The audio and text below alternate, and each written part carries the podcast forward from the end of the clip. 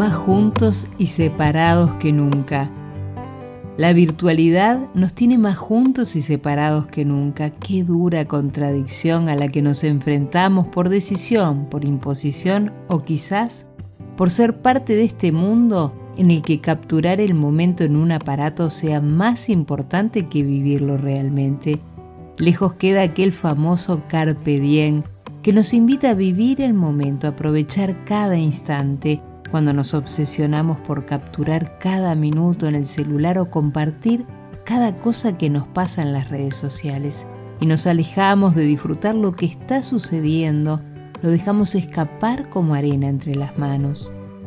Cuando decidimos irnos unos días de vacaciones, no importa el lugar, y miramos a nuestro alrededor, vemos la gente enajenada, con sus celulares compartiendo fotos, chateando, y no disfrutando del mar, del cielo, de los árboles y lo más importante, de sus seres queridos que lo acompañan o quizás disfrutando consigo mismo ese merecido descanso.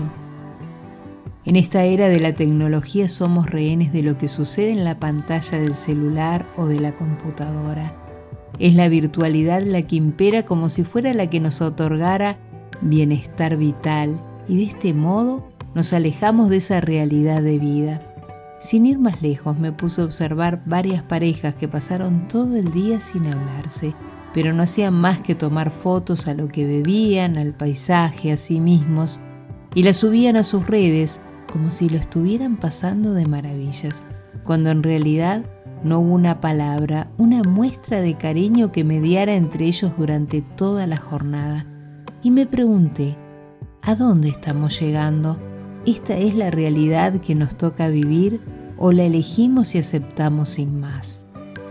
Y no puedo dejar de destacar algo que me parece incomprensible.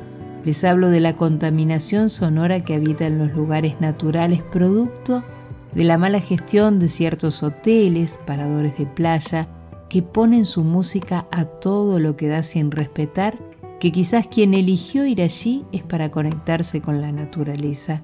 Ni que hablar que la música que impera dista mucho con la conexión armónica y pacífica del descanso. Es triste dejar escapar ese momento en el que tenemos para compartir en familia, en pareja, con amigos, con gente por conocer, tras la conexión con las pantallas y las fotos que si bien pueden ser maravillosas, no podemos permitir que acorten y opaquen el presente. El presente ha perdido valor real en la medida que la tecnología toma el timón de nuestro tiempo, tan valioso y necesario. Algunas veces pienso que estamos tan enroscados en problemas que nos alejamos de querer estar unos días tranquilos por no intentar resolverlos y aquietar la mente.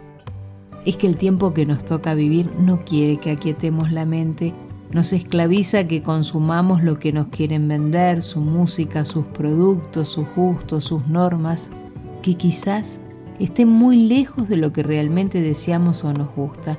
Pero tampoco nos da la opción de que pensemos, porque dice un viejo refrán, que quien piensa pierde. Pero por el contrario, pensar es lo que nos hace ser libres, tomar decisiones conscientes y precisas.